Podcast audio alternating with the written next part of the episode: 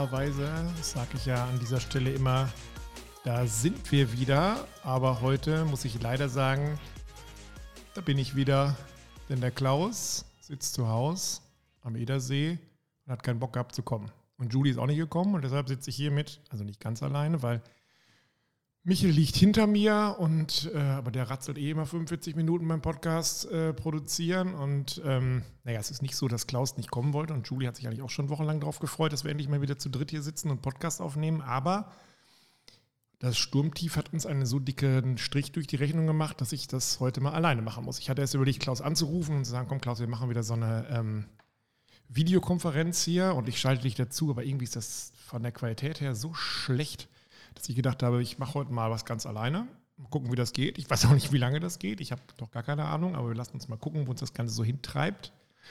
Und beim nächsten Mal ist Klaus dann wieder dabei, das ist versprochen. Der sitzt eigentlich schon zu Hause im Auto und würde gerne losfahren, aber bei ihm ist die Autobahn gesperrt und die Kids sind zu Hause wegen schulfrei. Und ähm, wie ich ihn kenne, versucht er gerade bei dem Wind draußen ein offenes Feuer anzufachen und legt wahrscheinlich ein halbes Schwein drauf und freut sich drauf, dass der Wind dafür ordentlich ähm, Hitze sorgt. Ja, ich glaube, der eine oder andere hat das sowieso zu Hause gemerkt, dass es heute irgendwie mit draußen sein nicht so richtig cool ist. Schöne Grüße auch an Sascha in ähm, Hohen Norden. Da habe ich gesehen, dass dessen äh, Gartenhaus irgendwie ähm, rumgeflogen ist.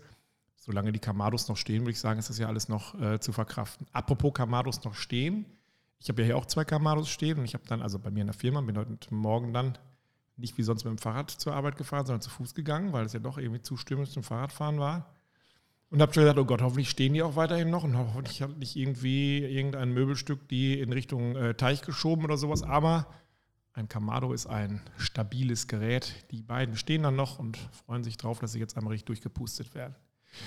Ja, was machen wir heute? Eigentlich wollten wir uns gemeinsam bedanken, aber das muss ich jetzt auch alleine machen und auch nicht so weiter schlimm. Wir haben einen neuen Hörer. Und dieser neue Hörer hat uns geschrieben und hat gesagt, ähm, ihr müsst jetzt wöchentlich wieder rauskommen. Denn der kannte uns gar nicht und hat, der muss Vertriebsmitarbeiter sein und fährt jetzt irgendwie nur im Auto und äh, keine Ahnung, was er sonst noch macht. Und er hat innerhalb von einer Woche all unsere Podcast-Folgen durchgehört. Durchgesuchtet, hat er, glaube ich, geschrieben. Und ähm, wir haben uns an den Kopf gepackt und haben gesagt, wie kann man sich denn so viel Schrott auf einmal in einer Woche anhören? Aber ähm, hat er gemacht, total begeistert. Das ehrt ihn dann wieder und hat gesagt, jetzt er könnte jetzt nicht immer 14 Tage warten und mit 14 Tagen nur eine Folge, wenn er in einer Woche schon ich weiß gar nicht, wie viele Folgen wir gemacht haben, 35 Folgen oder was ähm, gehört hat. Wir wissen noch nicht genau, ob wir diesen Wunsch erfüllen können. Wir haben ja überlegt, ob wir irgendwie im Frühjahr, wenn es jetzt wieder alle so richtig heiß im wahrsten Sinne des Wortes auf ähm, Grillen sind, ob wir dann vielleicht doch wieder häufiger rauskommen wollen. Wir müssen uns mal gucken. Wir wollen nichts versprechen. Wir können einfach mal nur ähm, abwarten, was die nächsten Tage, Wochen so bringen.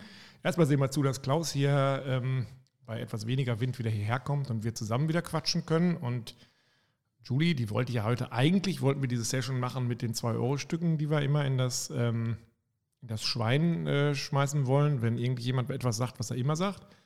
Ähm, kommen auch nicht zu. Und Julie wollte eigentlich, glaube ich, auch ihren ähm, Grill mitgebracht haben, also ihren schon glamourösen ähm, und häufig beworbenen Elektrogrill muss auch warten. Wir warten einfach ab und ich habe gedacht, ich erzähle euch mal ein bisschen sowas, wie eigentlich Klaus und ich zusammengekommen sind, also beruflich zusammengekommen sind. Ähm, ja, wie das eigentlich so war und so vielleicht auch mal ein bisschen, wie meine Geschichte ist, was das Grillen angeht, weil ich glaube, dass das etwas ist, was viele von euch auch mitgemacht haben. Ich war früher der klassische Holzkohle-Griller auf so einem Ding, wo man immer nicht wusste, kann man das eigentlich Höhen verstellen oder nicht, das Rost. Und wenn man es dann erstmal so aus diesem Scharnier rausgenommen hat, dann rutscht es entweder alles runter oder es fiel alles runter. Also ich hatte so ein Wackelteil. Und habe dann irgendwann gedacht, bei mir gab es auch nur roh und schwarz, ähm, dass ich jetzt mal umswitche auf ähm, Gas. Habe das total abgefeiert. Und für mich war Gas irgendwie, ich komme nach Hause, ich muss auf einen Knopf drücken, muss noch gerade die Flasche ähm, freischrauben, hätte ich fast gesagt. Und dann konnte ich grillen und war total happy. Und für mich gab es nichts Besseres als Gas. Und ich habe mir damals den großen Weber gekauft. Den haben sie mir aber von meiner Terrasse geklaut. Äh, bei der Arbeit tatsächlich, wo dann die Versicherung gesagt hat, das ist ja gar nicht versichert, das haben wir noch nie gehabt, dass ein Grill geklaut worden ist. Ich sage ja, das interessiert mich ja nicht, dass sie das noch nie gehabt haben, sondern wichtig für mich ist ja, dass ich diesen scheiß Grill wieder kriege. Ich glaube, ich habe sogar schon mal erzählt, die Idioten hatten ja tatsächlich das ganze Innenleben äh, nicht mitgenommen, das stand daneben, weil ich es gerade aufpolieren ähm, wollte. Haben also dann irgendwann äh, in irgendeiner Scheune wahrscheinlich ihren äh, Mercedes Vito geparkt, äh, haben dann hinten den Grill rausgenommen, haben sich schon gewundert, wie leicht der ist, haben reingeguckt und nichts war drin. Naja, gut, das war äh, mein erster. Dann habe ich mir den gleichen nochmal gekauft, was irgendwie auch total langweilig ist. Aber ich war von diesem, ich hatte den Weber Summit und da muss ich sagen, das ist ein Bombengerät. Ähm, teuer, aber ich fand den und finde den auch immer noch toll und habe mir den dann ein zweites Mal gekauft und war dann eigentlich noch verliebter ins ähm, Gasgrillen. Das Einzige, was ich überhaupt nicht bin, ist so ein Saubermach-Freak. Also wenn Klaus hier ist, der schrubbt ja immer an den Grills rum und sowas, das bin ich gar nicht. Ich bin immer der Meinung, wenn man 300 Grad grillt, dann muss doch eigentlich alles drin absterben, was man irgendwie absterben lassen möchte. Und ich, klar, ich nehme auch mal so eine Bürste und jubel übers Rost. Aber ich bin niemand, der da wirklich sehr, sehr ähm, pfleglich mit umgeht. Naja, und dann habe ich mir meine erste Autoküche gekauft. Damals hat Klaus und Klaus und ich oder Hoch 5 und Klaus beide noch für den gleichen Hersteller gearbeitet. Und dann ähm, habe ich mich für so eine äh, Küche interessiert und die waren auch total nett. Und ich habe dann auch eine bestellt und dann haben die gesagt, naja, was wollt ihr denn haben? Keramik oder Gas? Und ich gesagt, ja, wieso oder? Und ähm, dann habe ich zum ersten Mal eigentlich überhaupt erstmal so einen äh, Keramikgrill gesehen und habe gedacht, naja, fand den das sehr, sehr cool aus. Ich hatte keine Ahnung, wie man das Ding benutzt. Habe dann so ein bisschen nach Fachliteratur gesucht, habe aber ehrlich gesagt auch nichts gefunden, was irgendwie einem so wirklich erklärt, wie man einen Keramikgrill eigentlich bedient, was das ausmacht. Und habe aber trotzdem gesagt, ja, den orderst du mal mit, wenn schon Outdoor-Küche, dann so richtig. Habe dann einen Broilking genommen. Finde der Broilking, ich weiß gar nicht, was ich für einen habe, eine so eine Haube, aber so eine große. Ich hatte erst vor diesem Doppelhauber gestanden, aber da habe ich gedacht, das ist auch irgendwie Quatsch. Mit zwei Hauben. Ich finde den von der Hitze super. Der macht richtig Bums das einzige Problem ist, dass seit einem Dreivierteljahr dieser Zünder kaputt ist. Das heißt, ich muss immer alles ausbauen, Gas anmachen, Feuerzeug davor halten und dann wieder alles einbauen. Und die schaffen es seit einem Dreivierteljahr nicht, mich mit einem äh, Ersatzteil dafür auszustatten. Das ist für mich schon ein No-Go und ja, ätzend. Ja, okay, dann ähm, habe ich gedacht, nimmst du den Keramikgrill dazu, habe dann den Kamado Classic 2, glaube ich. Ich hatte keine Ahnung. Ich wusste, ich wollte einen roten haben, weil ich das Rot einfach geil fand, weil irgendwie alles war grau in grau. Und ich habe sonst auch keinen richtig großen Farbtupfer bei uns hier in der Firma draußen. Und da habe ich gesagt, dann machst du da so einen kleinen roten, so eine Kugel dahin.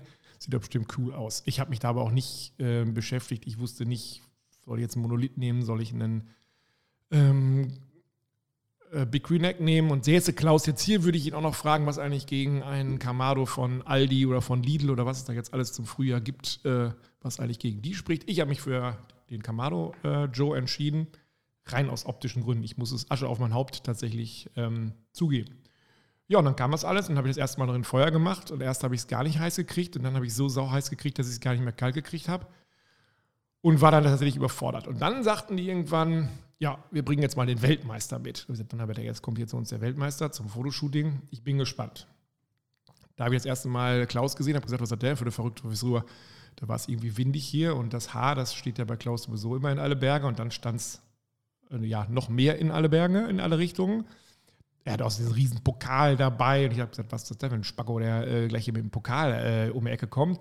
Wir haben dann Fotos gemacht, haben ein bisschen gequatscht und so und das war dann ganz nett. Er sagte, boah, hast du eine Baumküche und sowas, was machst du mit dem Kamado? Und ich so, ja, Würstchen. Und er so, ah, Würstchen. Und sonst so? Ich so, ja, boah, Würstchen noch. Und sonst eigentlich nichts. Und er sagt, ja, und hier der Bräuking, das ist auch der Große und so, was machst du denn da denn so drauf? Und ich so, ja, ich mache ja gerne Würstchen, ne?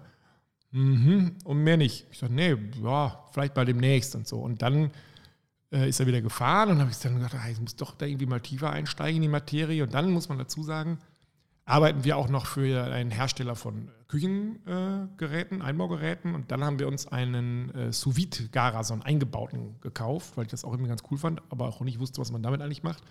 Und habe dann immer mein Fleisch ähm, erst einmal einvakuumiert, immer so ein Rosmarinzweig dazu und ein bisschen Öl dazu gepackt, habe das dann einvakuumiert, habe das dann in den ähm, äh, Dampfgarer gelegt. Ich weiß nicht, ich habe das 90 Grad bei, äh, 90 Minuten lang bei 55 Grad oder sowas äh, da drin gehabt, habe das rausgenommen, habe mich immer davor geekelt, wie grau und ranzig dieses Fleisch dann aussieht. Das war eigentlich von der Optik her überhaupt gar nicht meins. Und dann haben wir das immer auf den Grill gelegt, bei voller Lotte, haben das einmal zisch, zisch würde Klaus sagen, von allen Seiten angegrillt. Und das war vom Ergebnis her, wo ich gedacht habe, guck mal, ist doch ein geiles Fleisch. Weil innen drin hatte ich dann irgendwie, keine Ahnung, 65 Grad oder sowas. Ähm, das ging ja relativ zügig und draußen hatte ich eine super geile ähm, Kruste und habe gedacht, so jetzt bist du ja kurz vor Grillweltmeister. Ja, und dann ging es irgendwie weiter und dann hieß es irgendwann, ja, ähm, der Klaus kommt nochmal vorbei und dann habe ich den halt bisschen besser kennengelernt. Irgendwann habe ich gesagt, so, Klaus, was sieht es eigentlich aus? Was muss ich denn tun, damit du bei mir mal einen Grillkurs gibst? Und der Klaus gesagt, ja, Geld bezahlen. Habe ich gesagt, ja, das ähm, kriegen wir hin. haben wir einen Preis ausgemacht und dann sage ich ja, was, was machen wir denn? Ja, er wird was mitbringen. Ich sage ja, okay, ich komme mit, ich weiß gar nicht mehr, glaube ich, zwölf Leute oder sowas, bestimmt. Und ähm, ich hatte null Ahnung, was passiert. Ich habe aber gesagt, ich habe die Kohle hier liegen, muss ich irgendwas vorbereiten? Nö, nö, er wird alles mitbringen. Und dann ist das bei Klaus so, dann rollt hier irgendwann äh, das Bettmobil vor und ähm, dann schleppt er solche großen Metro, das sind glaube ich nicht mal Metro, das sind fast so Fleischer- oder Schlachterei- ähm, schleppte er hier rein und noch eine und noch eine. Da ging er wieder weg, kam wieder, schleppte noch eine rein. Ich gesagt, das wird ja spannend. Also ich hatte gedacht, zwölf, nicht 120 Leute. Aber das war alles in Ordnung und dann, wie das mit Klaus so ist, bei so einem äh, Grillworkshop, dann begrüßt er alle und stellt sich dann vor mit Weltmeistertitel, doppelten Weltmeistertitel. Und er hat gesagt, so, jetzt legen wir einfach los. Und was das Coole bei ihm ist, wenn man mit ihm zusammen so einen Grillkurs macht, da steht man nicht mit den Händen in den Taschen, sondern dann heißt es sofort hier, du machst das, du machst das. Mir fiel die grandiose äh, Aufgabe zu, Oliven klein zu schneiden. Dazu muss man sagen äh, oder wissen, ich hasse Oliven. Das ist für mich echt, äh, das ist nicht meins. Aber wenn der Grillweltmeister das sagt, dann äh, hält man sich ja nicht zurück, sondern dann liebt man es plötzlich, Oliven zu schneiden. Und dann haben wir erstmal eine Kräuterbutter gemacht. Ich hätte früher eine Kräuterbutter so gemacht, dass ich irgendwie ähm, 250 Gramm Butter aus dem Kühlschrank genommen hätte, hätte die so hingelegt, dass die ein bisschen Sonne abkriegt und ein bisschen weicher wird, als äh, sie eben noch war hätte dann da Salz, Pfeffer und äh, zwölf verschiedene Kräuter drunter gemixt und hätte das irgendwie versucht in eine Form zu bringen und das wäre meine Kräuterbutter gewesen. Bei Klaus ist das so, dass man erstmal mit dem Handrührgerät die Butter weiß und schaumig schlägt. Also wirklich, sagen wir es ist, es ist eine relative Sauerei, wenn man nicht aufpasst und das Ding, ähm, also den Handrührer nicht immer am Boden hält, sondern mal leicht liftet, dann ist alles voller Kräuterbutter, aber die muss richtig weiß und schaumig sein. Dann viel Salz. Ich habe davor auch, muss ich sagen, ich habe immer mit einem Achtel des Salzes gegrillt, wie ich das jetzt mache. Also seitdem ich Klaus kenne, müsste mein äh, Hausarzt eigentlich sagen, also ihre äh, Werte, was das Salz angeht, spitzenmäßig. Also ich hatte nie jemanden gekannt, der überhaupt Salz in großen Gebinden, also in so, so ja, wie soll ich das sagen, in so Papier- oder Papppackungen mitbringt, der immer mit der ganzen Hand reinlangt und immer nur so, jetzt brauchen wir noch Salz und dann, es ist so ein bisschen so wie beim Salzstreuen auf der Straße, wenn man mit Klaus grillt. Egal. Das haut er dann da rein und dann äh, Pfeffer und dann sagt er, auf jeden Fall nur eine Kräuterart, weil mehr als zwei kann unsere Zunge eh nicht schmecken. Ich habe immer gedacht, viel hilft viel, aber ähm, wir haben das dann mit Petersilie gemacht, also, also absolute Standard-Kräuterbutter. Äh, Sau lecker. Haben danach dann äh, in Form gebracht, irgendwie, wir haben die, glaube ich, sogar noch in, in, Pergamentpapier irgendwie eingerollt und dann ab damit in den Kühlschrank und später aufs Baguette. Und ähm, da habe ich das erste Mal gedacht, okay, der, der Hund, der ist sogar, wenn es um so eine schnöde Kräuterbutter geht, ist der schon deutlich ähm, schlauer als du. Ist ja auch Weltmeister, ich ja nicht. Okay, dann haben wir, ähm, hat er, ähm, was haben wir denn da noch gemacht? Dann haben wir Gremolata gemacht. Wir haben hier absolut keinen Begriff. Das heißt, er hat einfach, ähm, ist noch richtig auf die äh, Reihe Krieger auch äh, Petersilie genommen, nicht die Krause, sondern die glatte sehr, sehr viel Öl, hat uns natürlich erstmal einen Vortrag gehalten über Öl. Und das sind dann die Momente, wenn er sagt, ja, also ihr dürft auf keinen Fall dieses günstige äh, Olivenöl kaufen. Das sind die Momente, wo ich mich dann so ganz langsam vor meine Ölschublade geschoben habe und dann gesagt habe, hier ist nichts drin, hier ist das, das ist eine Blind, äh, äh, eine Blindfront, da habe ich gar nichts, da ist die Abluft drunter oder sowas. Und Gott sei Dank hatte ich tatsächlich sogar das Öl äh, da, was er auch präferiert, aber tatsächlich auch nur, weil es das in meinem Supermarkt gibt und ich es einfach gekauft habe. Und dann hat er uns natürlich erklärt, dass man das, man müsste dieses Öl nehmen, müsste das mal auf eine, eine Unterschale, also so, so, einen Untersetzer mal machen und dann müsste man so mit dem Finger drin reiben und wenn man dann so spürt, dass da irgendwie, keine Ahnung, Körner drin sind, dann wäre es super. Habe ich alles vergessen, ist auch egal, ich kaufe jetzt eben nur noch das und äh, habe das Gefühl, ich grille jetzt Wildmeisterich. Ja, und dann haben wir diese Gremolata gemacht mit ganz vielen Mandeln und dazu haben wir Hähnchen gemacht und die Hähnchen hat er, also, wenn ich das richtig in Erinnerung habe, war das glaube ich nur Hähnchenbrust oder sowas. Und die hat er auch fast nur indirekt gegrillt. Und ich habe, glaube ich, in meinem Leben davor so gut wie noch gar nicht indirekt gegrillt. Und das war auch ein großes Fest. Und zwar war das dann so, dass er das immer ähm, klein geschnitten hat.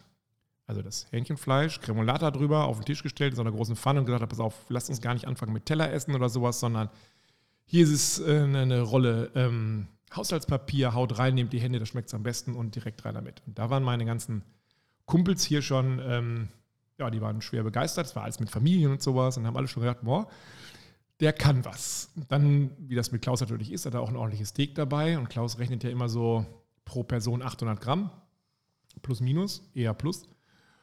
Und dann haben wir diesen King angemacht und ähm, wenn das die Feuerwehr bei uns gesehen hätte, wie da die Flammen rausgeschlagen haben, das war unglaublich. Also es war wirklich, es schlug Meter hoch Und dann sagte meinem Kumpel noch, hier, zieh du mir die feuerfesten Handschuhe an. Und dann hat er diese, diese Plastikhandschuhe angezogen und hat dann, dann mit der Hand da die Dinger drin gewendet. Also das war nichts, wo die Kinder hätten länger hingucken sollen. Aber es war auch eine große äh, Show natürlich. Und am Ende hatten wir dann eben dieses typische Klaus Breining-Steak, wo es von außen super kross und innen drin für mich, aber das ist auch wirklich nur mein ganz individueller ähm, Hasenfußgeschmack, war es immer noch zu roh. Also ich mag es einfach eine Stufe mehr als Klaus, aber das ändert er nicht mehr, das ändere ich auch nicht mehr, das ist auch in Ordnung, dass es so ist.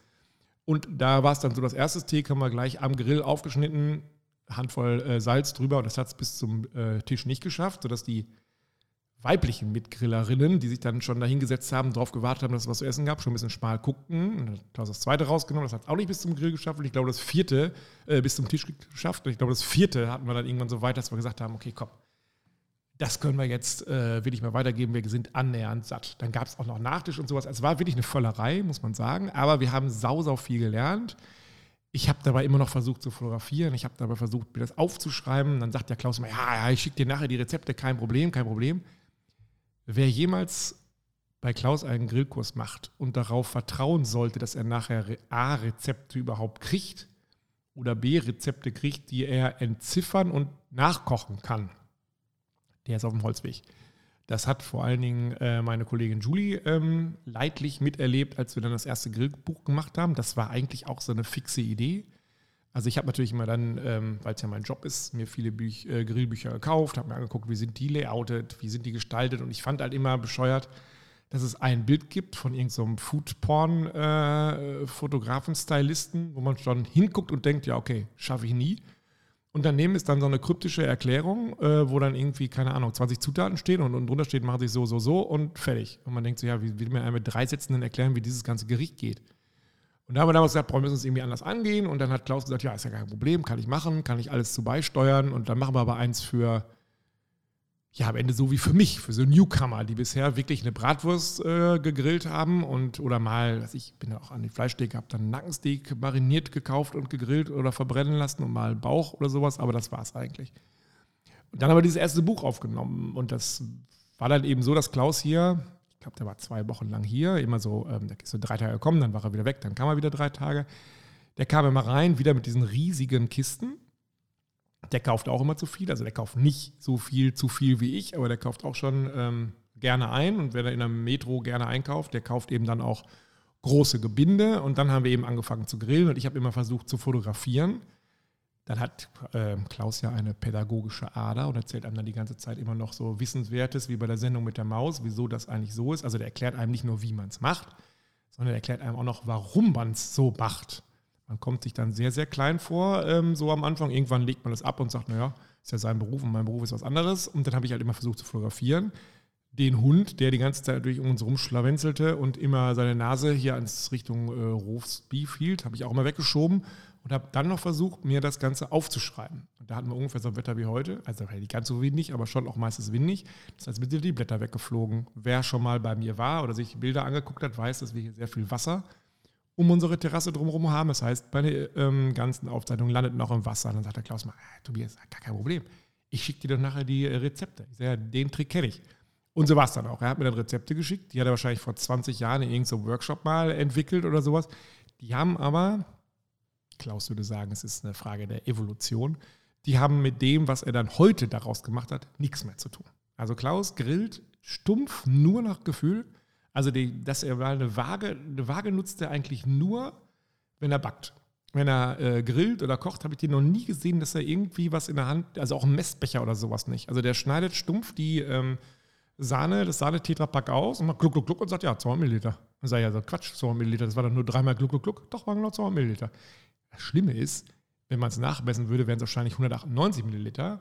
Aber das ist natürlich eine Katastrophe, wenn man daraus ein Buch machen möchte und man überhaupt nichts weiß. Naja, und so haben wir das Ganze dann äh, trotzdem irgendwie voneinander gekriegt. Und Julie hat so ein bisschen immer die notarielle äh, Aufsicht gemacht, hat das versucht, irgendwie am Ende in eine Form zu bringen. Und wir haben über diesen Bildern, man muss sich vorstellen, für so ein Buch entstehen ungefähr, ah, ich würde sagen, ich drücke 5000 Mal auf den Knopf. Dann reduziert man das natürlich runter und sagt so, welche Bilder sind jetzt wirklich scharf, welche, bei welchen passt das. Aber am Ende sind es bestimmt 1000 äh, Bilder, die man sich dann anguckt, wo man dann entscheidet, gehen die mit in die, ins Layout oder nicht. Und dann haben wir über jedem Bild gebrüht und haben gesagt, okay, was könnte das jetzt sein? Hat er da jetzt, äh, ist das jetzt Zucker oder ist das was anderes? Und, und, und. Oder was hat er da wieder geschnibbelt und so. Und dann hat sich aber trotzdem gefügt und wir haben ihm das immer natürlich an, äh, wir wohnen ungefähr 200 Kilometer voneinander entfernt, immer zugeschickt. Und Klaus hat immer nur gesagt, ne, ist super. Ne, ist ja super. Ja, Klaus, schön, aber jetzt sag doch mal, passt das denn? Ne, passt das super. Und als wir es dann in den Druck geschoben haben, hatten wir doch ähm, ein flaues Magengefühl, weil wir gar nicht wussten, ist es jetzt wirklich super oder schickt uns nachher irgendjemand Hassmails und sagt, das habt ihr denn da für einen Schwachsinn zusammengegrillt? Ähm, das haut ja hinten und vorne nicht hin. Hat es nie gegeben. Die Leute waren alle begeistert. Wir haben dann auch gesagt, wir machen das so ein bisschen wie so ein Comic. Das heißt, wir machen viele kleine Bilder, wir zeigen das Ganze Step by Step. Dann ist es bei Klaus so, wenn der in diesem Grillwahn, hätte ich fast gesagt, ist, dann kennt er auch kein Halten mehr. Das heißt, seine Hände sehen, da er ja alles anfassen muss, was auch völlig richtig ist, habe ich früher auch nicht gemacht. Ich habe früher immer nur mit der Zange gearbeitet und mittlerweile fasse ich auch mal an oder drücke drauf und sowas oder vermenge selber mit der Hand, dann sehen die Hände natürlich dementsprechend aus. Wenn man bei ihm einen Grillkurs macht, stört einen das nicht, weil das ist ja authentisch. Wenn man Fotos macht, die man drucken möchte und man guckt die sich auf einem 30 Zoll Monitor an, denkt man schon, hm, das geht appetitlich ab. Und also hat Kati, das ist unsere Frau in der Retusche, hat geflucht und hat gesagt, jetzt sag dem doch, der soll endlich mal Handschuhe anziehen. Ich muss hier jeden Fingernagel sauber machen, ich muss die Hände schruppen und sowas. Die hatte gar kein großes Problem in der Retusche mit dem Fleisch und den, äh, ja keine Ahnung, dem Gemüse oder sowas, sondern das waren immer nur die Hände, an denen die verzweifelt ist. Also habe ich beim nächsten Mal Klaus gesagt, Klaus, zieh doch die Handschuhe an. Nö, das würde er nur machen, wenn er irgendwie Fleisch vermengt oder sowas. Ansonsten bräuchte er dieses Gefühl, Produkt direkt und Haut und nicht dazwischen irgendwie noch einen Handschuh. Wollte er nicht, habe ich äh, dann versucht, so zu fotografieren, dass man die Hände nicht mehr so häufig sieht und dass die vielleicht irgendwie in der Unschärfe verschwimmen. Das gelingt uns mittlerweile auch ganz gut, aber das waren alles so die Anfangshürden. Dann haben wir das erste Buch in den Druck geschoben haben lange, lange überlegt, was nehmen wir wohl für eine Auflage, weil das, wir hatten keine Ahnung, interessiert das überhaupt irgendeinen? Kommt man überhaupt an den Markt? Ist das was, wo der Buchhandel drauf wartet oder ist das was, wo der Buchhandel sagt, es gibt Grillbücher bis von hier bis, keine Ahnung? Brauchen wir nicht. Und dooferweise sind wir erst Ende Juni rausgekommen, weil sich dann doch irgendwie alles verzögert hatte, weil wir auch komplett unterschätzt hatten, wie das mit dem, mit dem Lektorat ist und mit der letzten Freigabe und mit der Bildretusche und, und, und. Dann muss man ja auch ähm, Papier bestellen, dann muss das von der Druckerei, die sitzt in Dortmund, musste das zum Buchbinder nach Hannover, der das Ganze dann ordentlich gebunden hat, dann wieder zurück und so. Und dann hatten wir es irgendwann fertig, hatten noch eine ISBN-Nummer und alles und haben dann kam der LKW hervorgefahren mit den Paletten. Und dann muss man es irgendwie um das Volk bringen. Und um das Volk bringen ist gar nicht so einfach. Natürlich hat Klaus hat seine Fangemeinde, die haben sofort, also der hätte auch sagen können, ich bringe jetzt ein Notizbuch raus mit nur leeren Seiten. Wie findet das? Hätten die auch alle gekauft. Aber das reicht natürlich nicht für so eine ähm, dicke Auflage. Und dann haben wir gesagt, jetzt müssen wir an den Großhandel ran. Haben das dann an den Großhandel äh, gegeben und der hat erstmal gesagt, der erste Großhandel hat gesagt, wir ähm, haben keinen Bock auf irgendwelche ähm, Zahnarztehefrauen, die ihren ersten Schmonzettenroman schreiben. Wir machen das nur mit Leuten, die Minimum drei verschiedene Bücher rausgebracht haben. Dann haben wir gesagt, das dauert ja noch ein bisschen, also waren wir bei denen schon mal raus. Dann haben wir bei dem zweiten das gemacht und der hat gesagt, ja, nehmen wir. Wir zahlen euch aber nur 50 Prozent des Verkaufspreises und zwar auch nur brutto, also noch weniger. Wir ziehen auch noch das Konto, wir zahlen erst nach zwei Monaten ähm, und Verpackung und irgendwie äh, zu uns schicken, ähm, zahlen wir auch nicht. Also das ist ja schon mal ein super Deal, wenn man dann anfängt, die Kosten, die man alle hat, das muss man dazu sagen, ähm, wir haben das alles ehrenamtlich gemacht, also da haben wir bis heute noch keinen Cent dran verdient. Vielleicht das Finanzamt jetzt mit und kriegt große Ohren. Egal. Und ähm, dann haben wir gesagt, okay, machen wir trotzdem, aber wir wollen es auch bei Amazon reinstellen. Dann haben wir es bei Amazon reingestellt und auch da muss man sagen, man wird schlauer, wenn man sowas das erste Mal macht. Also wir alle, glaube ich, bestellen bei Amazon lustig und sagen immer, wenn man irgendwas sucht, man guckt gar nicht mehr bei Google Shopping oder sowas, man sucht bei Amazon und wenn da steht Amazon Choice oder keine Ahnung, fünf Sterne, sagt man, komm, dann bestellst du da, ist morgen da, super.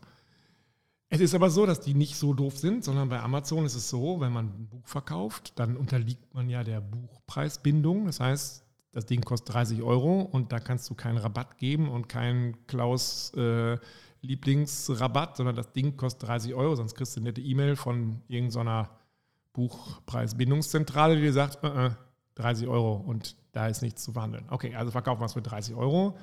Dann kommt dazu ja die Verpackung. Diese Verpackung, das ist eine Einzelverpackung. Derjenige von euch, der das gekauft hat bei uns, weiß ja, ähm, wie das ist. Das ist relativ aufwendig so etwas zu verpacken. Das ist eine Verpackung, wo auch zwei oder drei Bücher reinpassen. Ja, dann kommt das Porto dazu, das kostet irgendwie 4,95 Euro oder sowas. Also haben wir gesagt, komm, 5 Euro da drauf, dann legen wir zwar noch ein bisschen was für die Verpackung dazu, aber dann ist es rund. Also haben wir gesagt, 35 Euro. Ja, das hat sich Amazon angeguckt. Das lief am Anfang auch ganz gut. Wir haben auch nicht verkauft. Wir haben immer abends und vor allem am Wochenende haben Julie und ich uns immer Mails hingeschrieben und gesagt, oh, schon wieder irgendwie fünf Bücher verkauft und guck mal, da hat einer und so. Das war sehr erfreulich. Und dann guckt sich das Amazon eine ganze Zeit lang an und irgendwann merken die, okay, da ist ja jemand, äh, das scheint ja Interesse zu haben. Das nehmen wir jetzt selber auf. Also vorher haben wir quasi immer, wenn man da angeklickt hat, stand da immer drauf, wird verschickt von Hoch 5 Verlag GmbH und Co. KG und so. Und irgendwann hieß es, nö, kriegst du jetzt bei Prime. Bei Prime ist es dann so, dass die sagen, ja, das Ding kostet 30 Euro, aber ähm, wir schicken es dir umsonst. Das heißt, die waren mit einem Schlag 5 Euro billiger als wir. Kann man sich vorstellen, keine Sau hat mehr bei uns bestellt. Alle Welt hat natürlich gesagt, ja, Moment mal, da drücke ich doch bei Prime drauf, ist ja super, kommt schneller, kommt direkter, habe ich nicht äh, irgendwie Schiss, dass das gar nicht kommt oder sowas. Äh, kommt super verpackt, alles klar. So. Das heißt, diese Preisbindung umgehen die völlig galant, indem die einfach sagen, ja, bei uns halt ähm, der Versand kostenlos. Bupp, schwuppdiwupp, waren wir da raus. Haben wir gedacht, das ist ja auch irgendwie frech, ne? Machst du nichts. Gleichzeitig ist man erstaunt, wie viel Kohle man an die abdrücken muss. Also wie viel die nehmen, wenn die es dann von dir kaufen.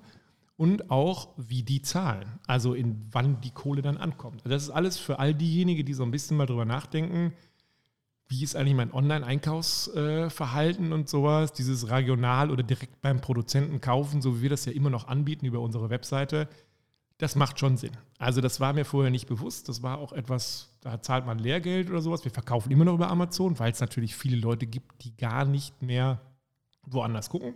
Ist auch völlig legitim, aber man muss dann einfach wissen, man schmeißt dann einem Typen in Amerika tatsächlich doch sehr, sehr viel Geld in den Rachen, der dafür eigentlich heute nicht mehr viel tut. Bei uns ist das so, bei uns ist das ganze Ding Hobby, das ist Spaß, das ist, wir freuen uns über jedes äh, verkaufte Buch immer noch, absolut. Und das ist bei uns nicht so, dass wir sagen, oh, da ist jetzt aber ein riesen Preisdruck dahinter oder sowas, sondern um Gottes Willen, sondern wir sind mittlerweile bei der, glaube ich, dritten oder vierten Auflage bei dem ersten Buch, bei Wir Grillen. Und wir sind damit happy und jedes Mal, wenn wir neu bestellen müssen, in Anführungsstrichen, oder dürfen, ähm, alles super.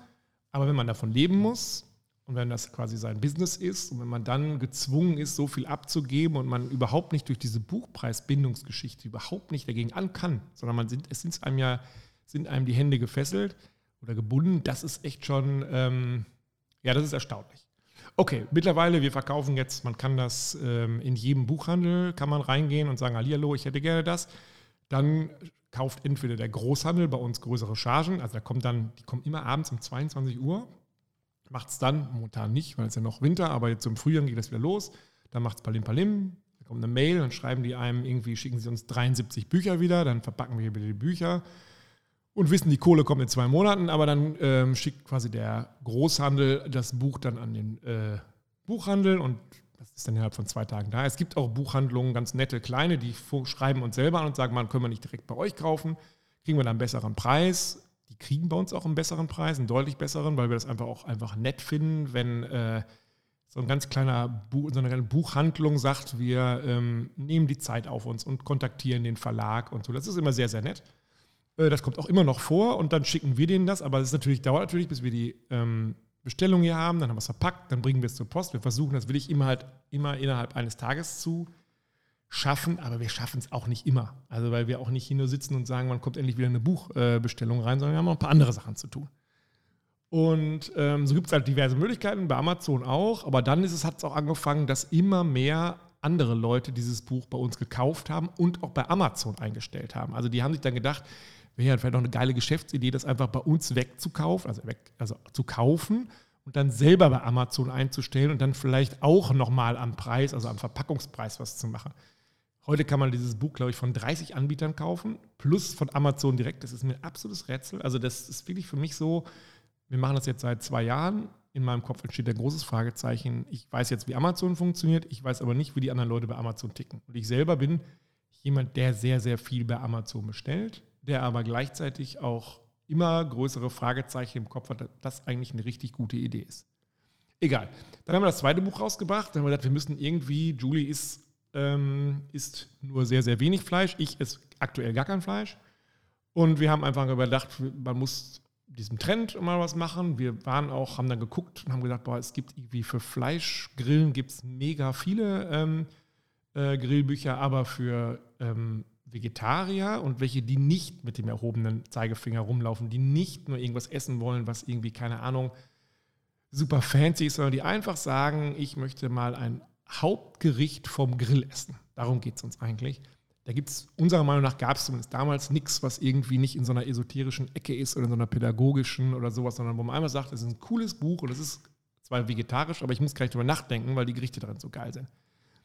Da haben wir uns erst überlegt, wie viel machen wir das eigentlich, weil da hatten wir, wenn wir ehrlich sind, Gott sei Dank ist Klaus jetzt nicht hier, hatten wir niemanden auf der Rechnung, dem wir da, ähm, äh, oder zumindest Klaus hatten wir nicht auf der Rechnung, dass der mit uns zusammen äh, wir Grillen Grünbuch machen würde. Weil wir haben immer gesagt, Klaus isst Steak und meiner Ansicht nach gibt es auch nur sehr, sehr wenige Griller, die Steaks vor allen Dingen in ihrer Bandbreite äh, über die verschiedenen Produkte und über die verschiedenen Tiere hinweg äh, so genial grillen kann wie Klaus. Und dann haben wir angefragt und haben gesagt, jetzt kriegen wir entweder, zeigt er uns direkt den Vogel oder er sagt, nee, hier ist ein Kollege von mir, der kann das. Und Klaus hat gesagt, nee, super, mache ich.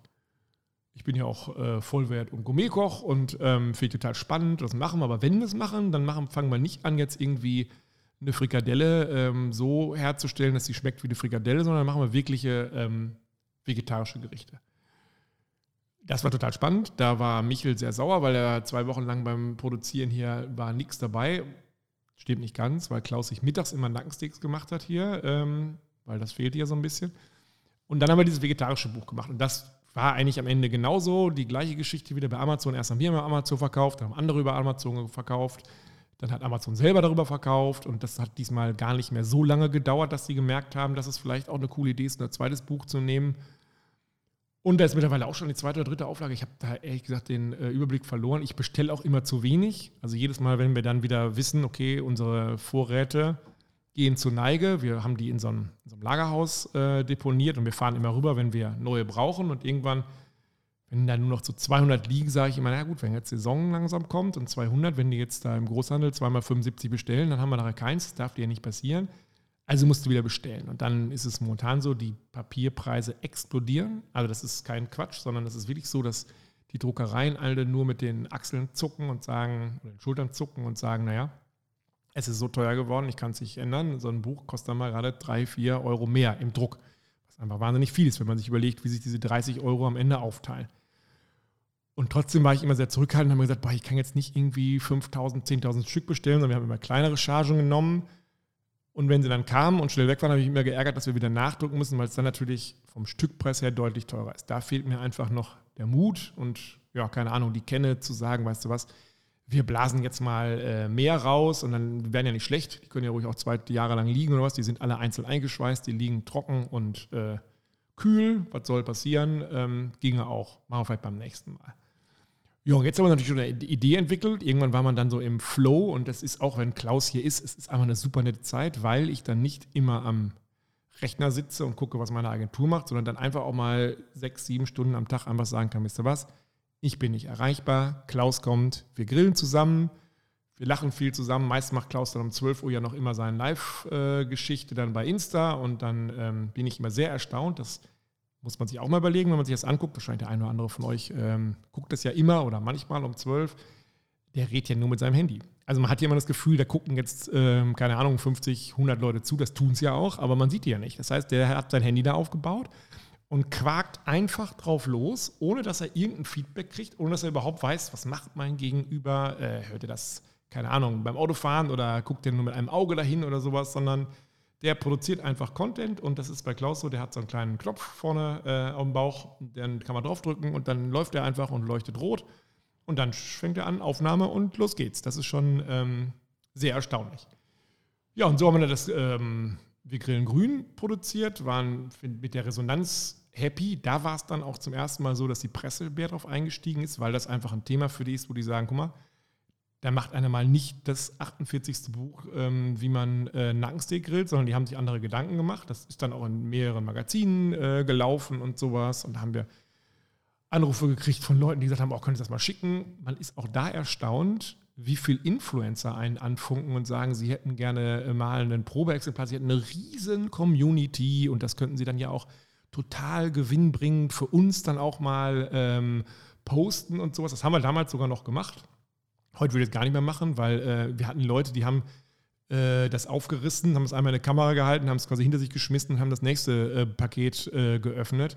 Die haben einfach nur, also wir haben niemanden jemals dafür einen Euro bezahlt. Das ist auch überhaupt nicht unser Anspruch. Wenn einer meint, er müsste damit Geld verdienen, dass er unser Buch promotet, das wollen wir nicht, sondern wir versuchen, wenn überhaupt Leute, die sagen, geiles Buch, das halte ich mal in der Kamera.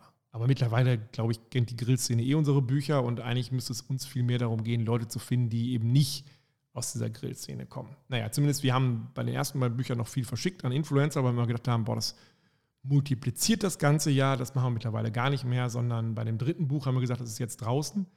Wir wussten, dass es schlechter vom Marketing, ich meine, wir haben von Marketing keine Ahnung, wir sind eine Marketingagentur, ähm, es ist nicht schlechter geht, als Anfang Januar ein Grillbuch rauszubringen. Haben wir gedacht. War aber auch falsch, weil vor Weihnachten, ich weiß nicht, ob die Leute wirklich zu Weihnachten Grillbücher verschenken. Meine, wenn wir jetzt das ganze Wintergrillen genannt hätten, hätten so ein bisschen äh, Schnee drüber gestreut oder sowas, da hätten die Leute es vielleicht doch gekauft. Aber wir wollten jetzt ja mit dem dritten Buch eins machen, wo man sagt, wir legen jetzt nochmal eine Schippe drauf. Es wird ein bisschen komplizierter, es wird ein bisschen exotischer, aber es ist immer noch leicht nachzugrillen. Also das funktioniert alles noch, könnte selbst ich. Und ähm, jetzt im Januar, wir haben das noch gar nicht in Großma äh, Großhandel gegeben, sondern momentan ist es nur so, dass Leute das über unsere Webseite kaufen oder Amazon schläft momentan, weil es wahrscheinlich beim Großhandel nicht zu kriegen ist. Wir verkaufen es bei Amazon, es gibt es da aber noch von niemandem sonst. Ich glaube, das wird nur noch ein paar Wochen anhalten und dann, wenn die ganzen Buchhandlungen sich äh, überlegen, oh, demnächst ist ja Grillen, müssen wir mal so einen Grillbuchtisch machen oder sowas, dann wird das, glaube ich, anders laufen. Naja, man merkte zumindest bei dem dritten Buch, da hat Klaus noch mehr Bock dazu gehabt, hier mit uns mal so Sachen zu machen wie, keine Ahnung, Roastbeef äh, im Brotmantel oder sowas oder diesen, ähm, diese Languste, die er auf dem Langustenpanzer quasi gegrillt hat. Da merkte man schon, äh, da war so, ich weiß nicht sagen, ob der Ehrgeiz da gepackt war, aber das war zumindest für ihn, ja, das hat ihm noch mehr Spaß gemacht. Der grillt auch gerne Wurst, der grillt die Wurst auch immer noch ganz anders als ich. Also der legt, nimmt die Wurst vom Grill, wenn ich sage, so jetzt ähm, hat sie ungefähr die Hälfte, jetzt braucht sie noch was. Ähm, da kommen wir auch nicht zusammen. Ich weiß, dass ich keine Käsewurst grillen kann, die platzt mir immer auf, ich kann machen, was ich will. Die er grillt, ist mir immer noch nicht doll genug gegrillt, um es mal vorsichtig auszudrücken. Auch da, das sind verschiedene Geschmäcker. Irgendwo ist wahrscheinlich in der Mitte zwischen uns beiden ist wahrscheinlich das gesunde Mittelmaß. Aber das haben wir noch nicht ähm, hingekriegt. Ist auch nicht schlimm. Zumindest war das bei dem, bei dem dritten Buch so, da sind wir fast noch ein bisschen stolzer als auf die anderen beiden, weil es einfach so, wenn man schon merkt, okay, das ist jetzt nicht mehr 0 auf 15, das ist auch nicht mehr Mainstream, sondern eine Schippe drauf. Und ähm, wir haben tatsächlich schon zwei weitere Grillbücher, will ich nicht zu viel verraten, aber die haben wir schon fertig, also die haben wir auch schon fotografiert, weil irgendwann hatte er Langeweile oder wir hatten tolles Wetter und ich hatte auch wieder Bock drauf und dann weißt du was, wir machen noch zwei. Die liegen momentan in der, ja, wie soll ich sagen, ja, mal auf meiner Festplatte und ich habe schon ein paar äh, Rezepte rausgesucht und ich habe schon ein paar Bilder sortiert und sowas. Ich weiß nicht, ob wirklich dieses Jahr noch eins rauskommt. Ähm, vielleicht muss man das auch einfach ähm, ein bisschen sacken lassen. Vielleicht muss man auch nicht jedes Jahr mit so einem neuen Buch rauskommen. Es gibt natürlich eine Fangemeinde, wenn man sagt, wir kommen mit dem dritten, äh, als wir es damals oder jetzt ähm, Anfang des Jahres gesagt haben, wir kommen mit dem dritten Buch, gab es Leute, die haben sofort bestellt. Die haben gesagt, ich habe die ersten beiden, finde ich geil und egal was der macht, äh, gleich hier ist die Kohle, schicken.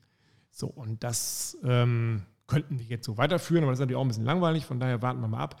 Wir hatten auch mal überlegt, ob wir so Pocketbücher machen, also kleinere, dünnere, die man, äh, ja, wie so Taschenbücher, ist wirtschaftlich gar nicht darstellbar. Also wenn man da äh, die drucken lässt und dann kommt der äh, Großhandel und zahlt einem nur 50 Prozent brutto von brutto quasi, ähm, das funktioniert überhaupt nicht. Also dann, da legst du Geld dazu. Ich weiß nicht, wie andere das machen, da habe ich die größte ähm, Achtung davor, wie es Leute schaffen, irgendwie Bücher für 9,95 Euro auf den Markt zu bringen und dafür auch noch einen Autor zu bezahlen und einen Fotografen zu bezahlen und einen Druck. Weiß ich nicht, ist mir ein äh, großes Rätsel. Wir können das nicht. Deshalb wird es bei uns dieses Format weitergeben. Wir überlegen immer noch, ob wir so einen Schuber rausbringen, wo man die reinstecken kann. Ist nur die Frage, macht man es jetzt für drei Bücher und demnächst bringen wir das vierte raus und dann sagen die Leute alle, oh, hätte doch für vier gemacht und so. Ähm, am Ende weiß ich auch nicht, ob man einen Schuber braucht. Ich finde, wenn man ein schönes Regal hat, man stellt die da rein, ähm, ist es gut. Und ein Buch hat eh im Regal nichts zu suchen, sondern ein Buch muss benutzt werden. Und deshalb gehört das Ding an den Grill und dann kann man da schön rumblättern und das einmal von vorne bis hinten durchgrillen. Das ist das, was mein großer Fehler ist. Ich habe mir eigentlich immer vorgenommen, wenn wir so ein Buch rausgebracht haben, so jetzt grill doch auch mal draus und lad Freunde ein und sag einfach vorher, komm, ihr habt ja die, meine Freunde haben alle diese Bücher, ähm, steckt doch irgendwie, lass uns doch mal fünf Rezepte aussuchen, wir grillen das zusammen fest versprochen, diesen Sommer machen wir das. Momentan sieht es ja draußen nicht nach Sommer aus, aber man kann so langsam, finde ich, erahnen, dass es vielleicht frühlingshafter wird, wenn dieser Sturm weggezogen ist und die Temperaturen so ein bisschen anziehen. Dann wird gegrillt, dann grillen wir auch aus den Büchern. Und ähm, ja, und irgendwann, wenn es dann wahrscheinlich Herbst wird, dann äh, ist die Freude so verhallt von den ersten drei Büchern, dass wir sagen, komm, jetzt gehen wir das vierte an oder das fünfte an. Ich weiß auch, wenn ich dann Klaus anschreibe oder anrufe und sage, hier Klaus, wir starten jetzt mit äh, Grillbuch Nummer vier, dann sagt er, ja, ich habe aber vier, fünf neue Sachen, die müssen auf jeden Fall noch rein. Dann kommt er wieder, das ist dann immer so, der kommt immer so, er sagt immer, er kommt um neun, er kommt dann immer um halb neun. Das ist einer der wenigen Menschen, die ich kenne, die immer früher kommen, als man äh, glaubt. Dann rennt Michel, unser Hoherwart, immer schon zur Tür und ist total aus dem Häuschen, wenn Klaus hier kommt. Und dann kommt Klaus rein. Das Erste, was er immer sagt, ist, Judy, hast du schon einen Kaffee? Kaffeemaschine an? Das muss man dazu sagen. Wir haben so eine riesige Faema Espresso-Maschine. Nicht, weil wir die brauchen, sondern weil wir sie schön finden. Wir haben eigene Espresso-Bohnen. Dann macht äh, Judy erstmal ein Cappuccino. Dann kommt Klaus erstmal runter, trägt wieder seine ganzen Sachen rein. Und dann geht das los. Und dann grillen wir meistens von äh, früh morgens bis spät abends. Und ähm, wenn wir dann fertig sind, dann sagt er noch, ja, es hat deine Familie noch Hunger? Oder haben Kumpels noch Hunger? Und bevor er dann ins Hotel fährt, grillen wir dann meistens noch irgendwas, was nicht fotografiert wird, sondern wo wir nur alle zusammen essen. Meistens das irgendwie Burger oder sowas. Und dann können sehr viele Freunde kommen und die kriegen dann quasi hier einen Grillworkshop umsonst. Das ist so der Benefit, den meine ähm, Kumpels dabei haben. Ja, das wird aber in diesem Sommer müssen wir mal gucken. Ich glaube, dass Klaus ähm, sehr, sehr gut gebucht sein wird in diesem Sommer, wenn man es jetzt endlich wieder darf. Und ich kann das auch nur jedem wärmstens empfehlen. Das hat nichts mit Werbung oder mit, keine Ahnung, äh, zu tun, sondern das ist ein echtes Erlebnis. Und danach ist man deutlich schlauer und danach weiß man auch, wie man einen Keramikgrill äh, bedient. Wenn ich irgendwas gelernt habe in diesen drei Jahren, dann ist es, oder zweieinhalb, ich weiß gar nicht genau, wie lange das jetzt machen, dann ist es eigentlich, dass dieser Keramikgrill alles andere ersetzt. Und auch das sage ich nicht, weil wir irgendwie Kohle von Kamado Joe kriegen. Habe ich noch nie einen Cent gesehen. Den, ich habe den äh, Big Joe hier, den 3, den habe ich auch wirklich bezahlt für jeden Pfennig. Und ähm, wahrscheinlich wird es für mich auch ein Big Green Egg genauso tun oder sowas. Ich finde nur so ein paar Details an dem Kamado am schönsten. Und äh, das ist wirklich so, dass wenn man damit mal angefangen hat, wenn man sich mit diesem äh, Bacillus äh, infiziert hat, dann will man auch gar nicht zum Gasgrill zurück. Also das ist so geil, dieses Ding, gerade wenn man einen größeren nimmt und wenn man sich einfach, man braucht doch jetzt gar nicht diese ganzen tausend Auflagen, die es gibt. Wegen mir braucht es einfach nur einen normalen Rost und Speckstein und vielleicht noch einen Pizzastein und alles andere ist Quatsch. Und dann kann man damit sich austoben und es geht tatsächlich alles darauf. Und ähm, ja, das hat einem Klaus so ein bisschen in den, in, ins Ohr gesetzt, diesen Floh. Und ähm, der bleibt da auch drin, ist total geil. Das kann ich jedem nur empfehlen. Wenn er das nächste Mal da ist, fragen wir ihn mal, was er selber meint, so als Starterpaket, mit was man anfangen sollte. Bei mir war es eben so, wie das auch typisch ist. Man hat mit dem Klassik angefangen, weil allein der Name ja einem schon so ein bisschen suggeriert, hey, komm, mach mal Klassik, du bist ja hier, bist ja nur ein ganz kleines Licht am äh, Grillerhorizont. Das soll ja wohl reichen. Man merkt aber schnell, wenn man es liebt, mehrere Leute einzuladen oder wenn man auch mal, keine Ahnung, vier Doraden darauf machen will, die mag ich sehr gerne, und dann eben äh, dazu noch ein bisschen Gemüse machen will, dann stößt so ein normaler Klassik an seine Grenzen. Der ähm, Big Joe ist gar nicht so viel teurer, wenn man das jetzt mal so in Relation setzt. Ist natürlich ein Riesending. Als er damals hier ankam und die, diese Kisten kamen ja, habe ich gesagt, ich habe aber nur einen bestellt. Er so, ja, genau. Und dann ist es auch Klaus, da freut er sich tatsächlich so wie so ein kleines Kind zu Geburtstag weil er durfte den aufbauen. Also er kam mir an und ich hatte alles schon hier mit so einer Ameise reinfahren lassen und dann stand eben da der, ja, das sind irgendwie zwei so riesige Umzugs, äh, richtige Kisten auf Palette und Klaus, ja, können wir, heute können wir ihn aufbauen, super. Und ich so, Gott sei Dank muss ich die Scheiße nicht aufbauen. Ich, hab, ich bin handwerklich null begabt. Und dann hat Klaus das Ganze aufgebaut und ich habe so ein bisschen mitgewuchtet und habe immer gesagt, hm, hm, hm. Und ähm, ja, das ist total geil. Und der, der Big Joe, wie gesagt, ist für mich das Maß aller Dinge. Der hat genau die richtige Größe. Der ist auf Rollen super zum Herrollen. Ich würde den heute auch nicht mehr in eine ähm, Outdoor-Küche einbauen. Das ist mir, so ist das viel besser, wenn es mal irgendwie regnet. Dann kann man den gerade unter die Überdachung schieben oder hinrollen oder sowas. Das ist total super. Und natürlich hat man am Anfang von dieser Größe so ein bisschen Respekt. Aber wenn man den dann stehen hat und wenn man erstmal in, ähm, in Arbeit äh, sozusagen hat, dann merkt man, dass die Größe schon sein muss. Das ist total cool ist. So, draußen stürmt es immer noch. Ich habe tatsächlich 45 Minuten lang ohne Punkt, ohne Komma geredet. Julie wird sagen, red doch langsamer. Erzähl doch nicht so viel. Aber dafür, dass ich eigentlich gar kein Skript hatte, sondern einfach gedacht habe, ich fülle mal dieses Podcast-Format, ist das vielleicht für den einen oder anderen ganz informativ geworden. Ich verspreche, nächstes Mal sitzt hier Klaus wieder. Ich sehe zu, dass Julie hier auch sitzt, dass wir keinen Sturm mehr haben. Wir denken drüber nach, vielleicht doch wieder im, zumindest in der heißen äh, Grillzeit wieder im Wochenrhythmus rauszukommen. Wir wünschen oder wir entschuldigen uns dafür bei dem Menschen, der uns geschrieben hat, dass wir es sofort nicht umsetzen können. Er muss einfach nochmal von vorne anfangen. Das geht auch. Einfach nochmal alle normal hören, ist ja ähm, lustig genug. Und ansonsten wünsche ich euch einen nicht ganz so windigen Tag, wie wir den heute haben, ähm, obwohl es am Wochenende wieder windig werden soll. Und spätestens in zwei Wochen sitzt der Klaus hier, sitzt Julie hier, sitzt ihr irgendwo, hört unsere dann neueste Folge des Podcastes und dann ist es kein Solo und kein ich erzähle euch mal ganz alleine, wie die Welt funktioniert, sondern dann übernimmt vor allen Dingen den Part wieder Klaus und der weiß das alles viel, viel besser. Bis dahin, tschüss!